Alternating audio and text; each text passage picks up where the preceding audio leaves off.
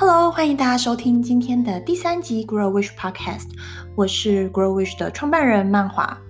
现在是瑞士时间早上哦，其实天气蛮冷的，才负两度而已。我刚刚才接送小朋友去上课，有一一路手牵手聊天，然后大概八到十分钟的路程而已。那在这八到十分钟，其实让我联想到、回想到以前的所有的回忆，因为呢。的这个孩子在五个月大的时候，我们就选择让他进入了瑞士的托婴系统。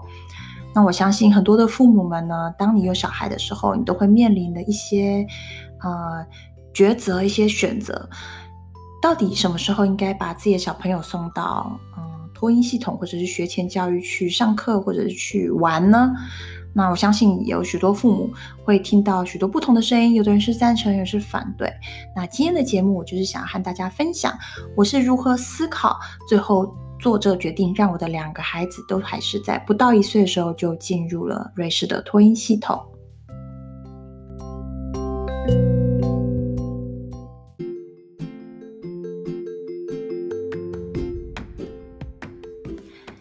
那么在今天的节目开始之前呢，我想要先请你帮我订阅这个节目。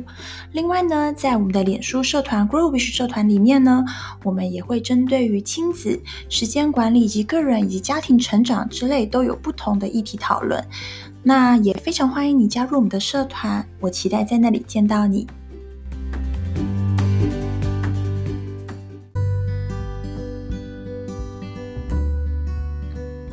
Hello，欢迎大家回到我们今天的 Grow Wish Podcast。今天的节目呢，就是想要和大家分享，小朋友应该要多早进入学前教育呢？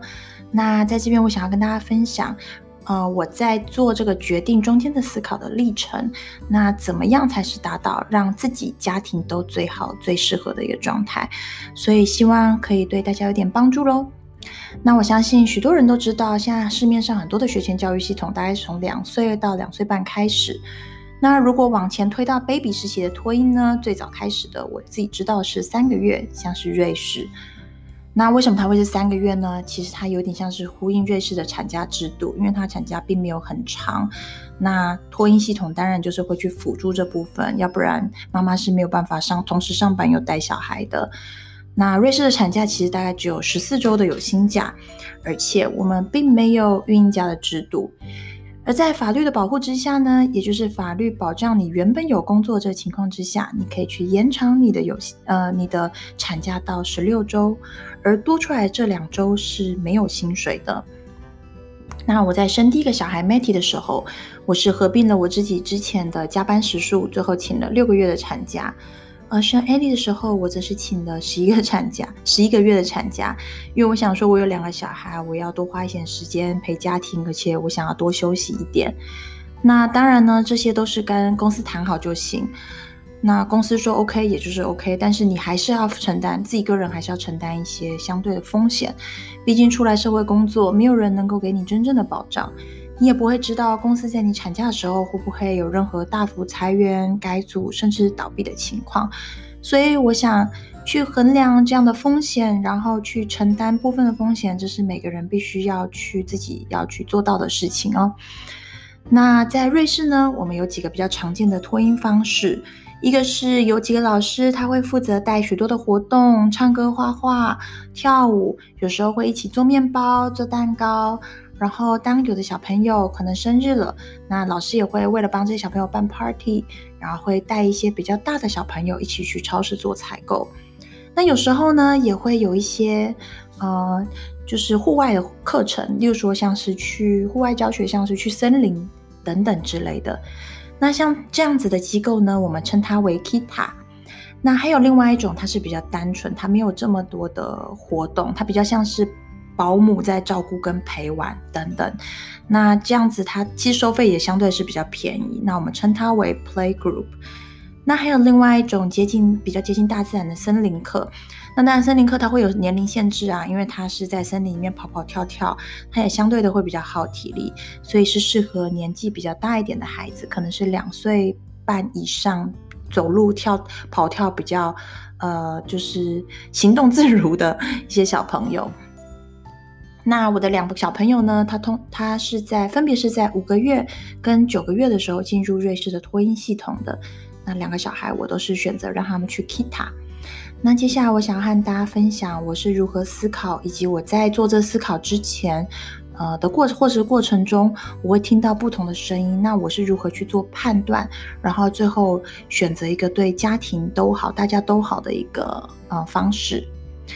那我还记得当时我决定让 Matty 进入瑞士当地的呃当地的托婴系统的时候呢，他才五个月大，他还是一个非常可爱又嫩嫩的 baby。那可能是因为第一个小孩，所以当我要做这个决定之前，我会听到许多的声音或者说是意见。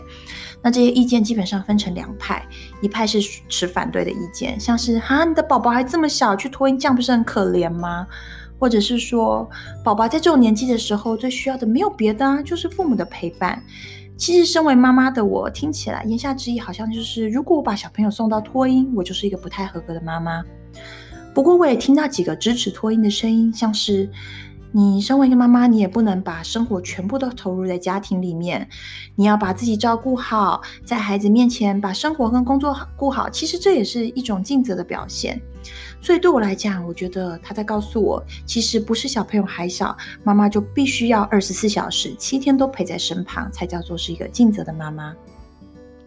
那最后呢，有几个理由是我决定脱音的原因，我想要分享给一些听众朋友。或许有一些听众朋友会蛮好奇的，也或者有些朋友们他正面临了类似的选择，所以我的分享希望可以对你产生一些帮助。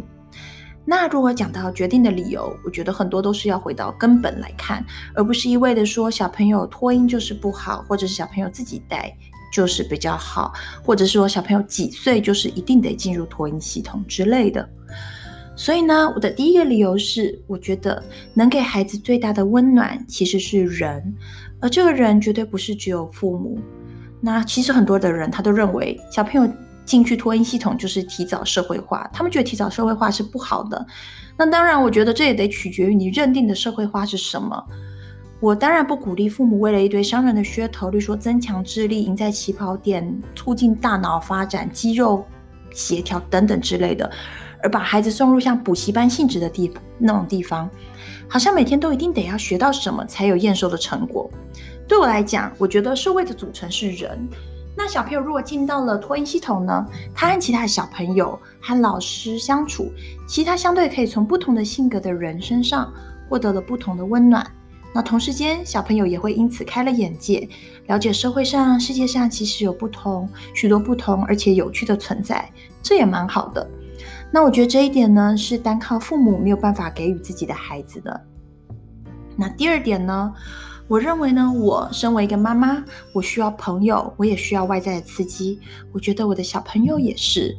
我不知道听众朋友们会不会有一样的感觉哦。我自己的感觉是，当我在外面和朋友交谈、互动、聊天等等，所获得的种种想法和灵感，其实这会给我非常大的一些力量。而当我把这力量带回家的时候，运用在我的家庭生活中的时候，我会变得很开心。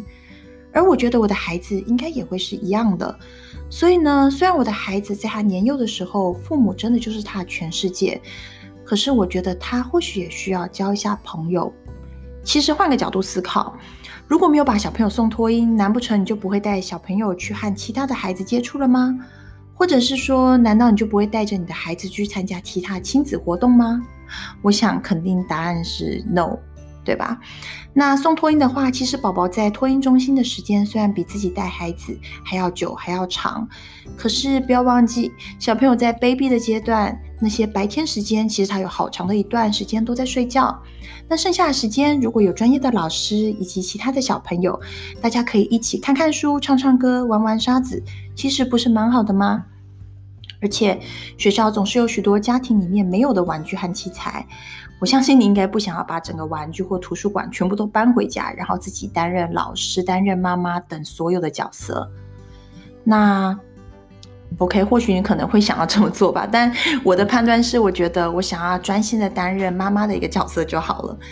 那第三点就是，我觉得继续保有工作，能给我的家庭、给我的孩子更好的生活环境，这是对我来讲是一个蛮大的考量的一个点。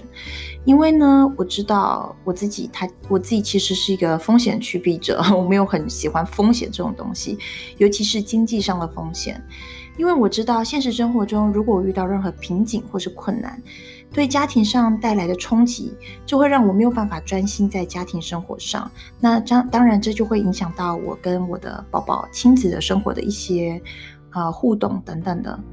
所以呢，我算是我我算是不太能接受这样的经济风险的人。当然了，如果我的工作性质是我认为不太适合家庭的，例如说我的工时太长，或者是我必须要晚上值班等等，我肯定会换其他的工作。毕竟没有人要我只能在同一间公司工作一辈子，对吧？